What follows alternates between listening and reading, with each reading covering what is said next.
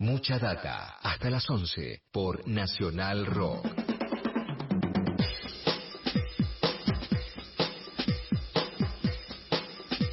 Seguimos en mucha data 10.32 en nuestros relojes.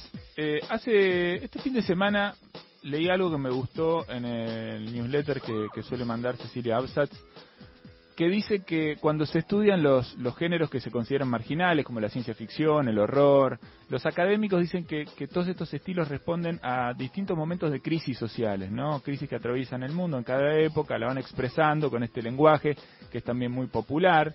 Durante la Guerra Fría, por ejemplo, las películas de ciencia ficción estaban llenas de invasiones extraterrestres, de alienígenas depredadores. Durante la revolución industrial aparecieron vampiros que chupaban la sangre de chicas buenas, ¿no? Con un montón de monstruos que también salían por ahí. Cuando llega la tecnología a nuestra vida cotidiana, a nuestra vida contemporánea, aparecen ficciones como Black Mirror y otras historias que tienen que ver con este asunto del terror informático. Y entonces la pregunta que me hacía yo, y que tiene que ver con la, con la entrevista que vamos a hacer ahora, es ¿por qué no habría de pasar lo mismo con la música? con el sonido, ¿no? Sobre esa idea trabaja Abel Gilbert en su libro Satisfacción en la ESMA, en donde hace, como, como él mismo dice, una historia reflexiva de la escucha, ¿no? Una historia para pensar qué se escuchó. El libro se llama Satisfaction en la ESMA, ¿sí? Eh, música y sonido durante la dictadura entre el 76 y el 83. Abel Gilbert está en línea con nosotros. ¿Cómo estás? Bienvenido. Buenos días. Acá Eddie Babenco, Juan Macarg y Flora Alcorta en Nacional Rock. Bueno, buenos días a todos. Bueno, gracias por gracias por estar acá con nosotros. Eh, en un día especialísimo, me parece también, para, para hablar de este, de este abordaje diferente que vos planteás respecto de estos años de oscuridad. Abel. Sí, este, eh, en, rigor, en rigor lo que sucede es que cuando vos este, pones al oído en el centro de la construcción de una narrativa eh, sobre un trauma histórico, histórico, bueno, cambian las perspectivas, cambian los órdenes, eh, cambian, digamos, se alteran, digamos, ciertas jerarquías, eh, digamos, y la conclusión a la que llegan, bueno, de que el, digamos que lo que existió empíricamente, no necesariamente planificado, era un régimen de escucha. ¿no? O sea, la experiencia de escuchar este el terror. ¿Sí? Y escuchar el terror implica no escucharlo, paradójicamente, ¿no? O sea, no. Eh, es, eh, digamos, un embotamiento de la capacidad perceptual que la experiencia, digamos, que, la experiencia cotidiana de la dictadura este, de un lado, digamos, eh, extendía este, las fronteras del campo en términos de disciplinamientos perceptuales, pero a la vez eso condicionaba todo tipo de escucha. ¿no? O sea, recién estabas escuchando, estaban pasando la canción de Spinetta, que yo la pongo como ejemplo este, más contundente de la imposibilidad de descifrar eh, un texto ¿sí? y un contexto.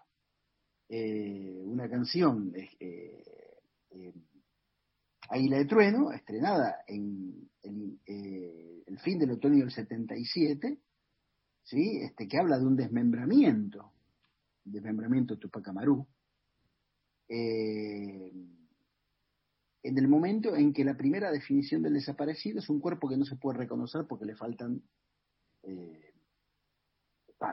¿no? Definición que da Videla dos veces. Eh, pero no hay articulación entre ambos, eh, entre una definición espontánea de un dictador y una canción. Y no hay conexiones y no hay conexiones porque la recepción no está. Y no es que no está porque son todos unos tontos. Porque ahí aparece el terror. ¿No? El terror aparece, digamos, en, la en, la floración inconsciente de que alguien escribe una canción que todavía no entiende por qué la escribió por completo, y en la imposibilidad, a su vez, de decodificar en clave de la contingencia esa canción. Les pongo un ejemplo contundente. La tapa de la grasa de las capitales, que seguramente ustedes la tienen este, en la memoria o, que la han visto muchas veces. ¿Qué, quiere, qué, ven ustedes en esa etapa? La bueno, de una revista Gente. Claro. Una parodia a la gente, una parodia. Bien, perfecto. En esa etapa hay un carnicero que está todo limpio y oculta su este el efecto del, de, la matanza. Es moro, ¿no? Es moro. Está completamente limpio. O sea, ¿qué era, digamos, no, eh, qué era presentar cuando vos tenés, en, eh, digamos, primero, la experiencia pictórica de los 60-70, la idea de la carnicería como metáfora visual de algo que se prolonga al cuerpo humano. En el medio tenés la publicidad primera de Coto, donde el carnicero abraza a la vaquita, pero tiene el cuchillo detrás. Y después tenés a Moro, con el cuchillo, el delantal limpio. En el momento donde aparece la definición de desaparición. No se sabe, se perdió, no existe. Es muy interesante, sí, perdón. Entonces, volvemos a lo mismo. No es que los, diseñadores los diseñadores dijeron, vamos a hacer algo de tal manera oblicua que lo entiendan cuatro personas, ni que uno desde el presente sea, viste, eh, eh, eh, digamos, el, el, ejemplo de la lucidez, sino que las cosas que estaban en ese momento no se podían ver y hoy desde el presente tenemos otra perspectiva y nosotros reconstruimos desde el presente. El... Entonces, Revista Gente es una primera mirada, digamos, este, pero que, pero que como el, como el iceberg, abajo hay otras cosas. Insisto, no meditadas, no hechas conscientemente. El título del libro, Abel, parte de una, de una pregunta que vos citás de Claudio Martiniuk, que, es esta, ¿no? ¿Quién sabía que en el sótano de la ESMA ponían Satisfaction de los Stones mientras torturaban a, a los detenidos, ¿no? Y esa imagen está, es, tan, es tan fuerte, es tan dura y tanto para pensar, ¿no? En esa sola escena, que, tal vez sirva para que puedas pensar un poco los motivos que, sobre los cuales trabajaste, los motivos de esta, de esta investigación, qué te disparó eh, este trabajo, eh, sobre un fenómeno que tal vez, digamos, en la imagen, en la imagen toda, ¿no? Frente al acto de la tortura, la música, el sonido o el ruido puede parecer menores, ¿no? Pero también, eh, en este caso, vos descubrís que, sirven también eh, y ayudan a seguir entendiendo esta, esta herida de nuestra historia.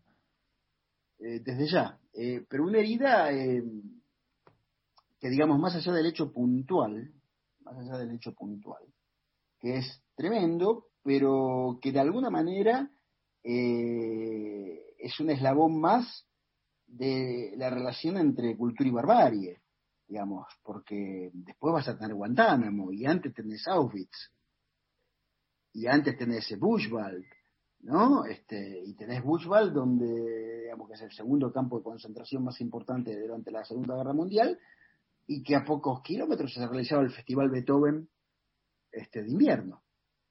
Y acá tenés ESMA y tenés ocho cuadras obras sanitarias. Y tenés el Teatro Colón y tenés el Servicio de Información del Ejército. ¿Sí? A cinco cuadras de distancia. Entonces, digamos que finalmente esta dialéctica entre la cultura y la barbarie, este, la experiencia del 76-83 es lamentablemente prolífica.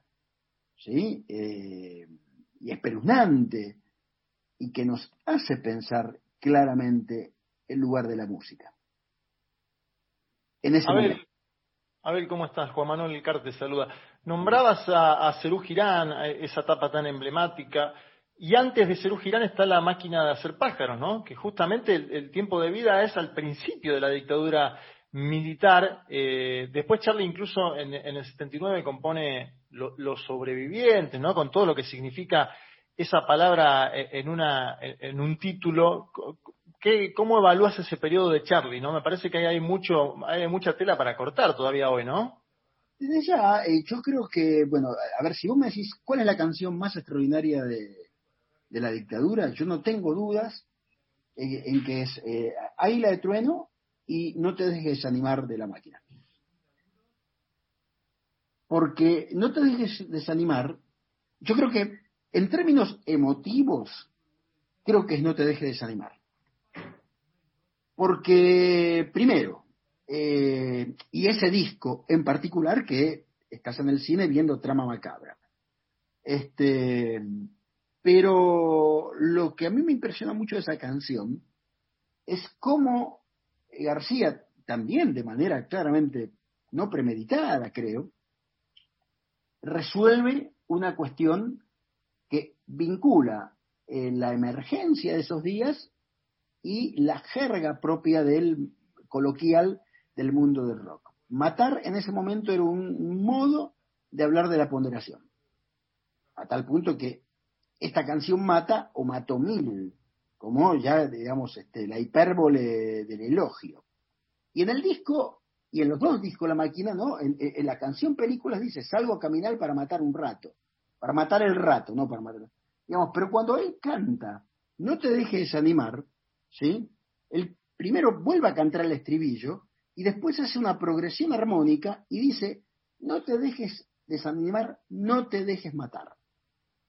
Entonces, en esa reposición del significado de la canción, me parece que es, un, es, digamos, la apelación más extraordinaria en el peor momento de la Argentina, con un añadido, que cuando la presenta en el Estadio Luna Park en junio del 77, ese día desaparecen solo en la ciudad siete personas, o ocho personas.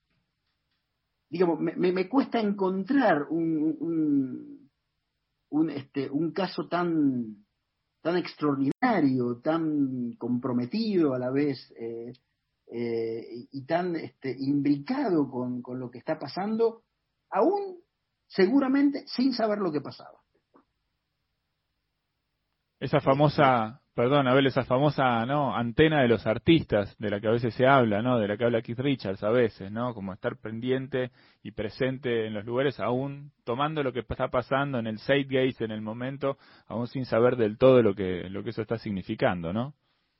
Sí, digamos, o, si vos querés, este, no por, para darle una excepcionalidad al artista, eh, sino que a veces tiene la capacidad de simbolizar por las propias peculiaridades de su oficio. ¿No? O sea, este. Eh, pero creo que en ese caso es una sensibilidad especial. Una persona que en ese momento estaba mucho más lúcida de lo que iba a ser después. Eh, y que y que la canción no fue entendida en esa clave. Vuelvo al tema. La canción fue entendida como una canción contra el bajón, y es otra y es otra lectura. Bueno, estamos hablando con Abel Gilbert, escribió este libro increíble, es un trabajo, no, sé cuánto tiempo habrás estado trabajando en esto, Abel, imagino mucho, porque es un trabajo de una profundidad eh, que, que es asombrosa, ¿no? Realmente es muy interesante, es un libro para ir disfrutándolo, ir, metiéndose profundamente en cada uno de sus capítulos para entender y disfrutar también del, de la trama de relaciones que, que Abel plantea entre las obras que, que, se escucharon, también las que no se escucharon, ¿no? Esa presencia fantasmal de lo que no está, de lo que no se escucha eh, a lo largo de estos años de, de terror. Recomendamos muchísimo el libro, está editado por Gourmet Musical. Eh, y, nos ayuda también a entender desde otra perspectiva estos años oscuros de, nuestra historia. Abel, te queremos agradecer mucho este, este rato de, charla con nosotros. Por favor. Un abrazo grande. Gracias, gracias. Hasta luego. Bueno, ahí estaba Abel Gilberto, entonces, Satisfaction en la ESMA, ¿no? El autor de este libro, Música y Sonido durante la Dictadura, 1976-1983. Alta recomendación de, de mucha data, no duden si les interesa el tema porque es realmente apasionante y está hecho con mucha seriedad, con mucha profundidad y con un laburo realmente extraordinario. 10.47, seguimos acompañándote en la mañana de Nacional Rock. Lunes a viernes, de 9 a 11. Mucha data.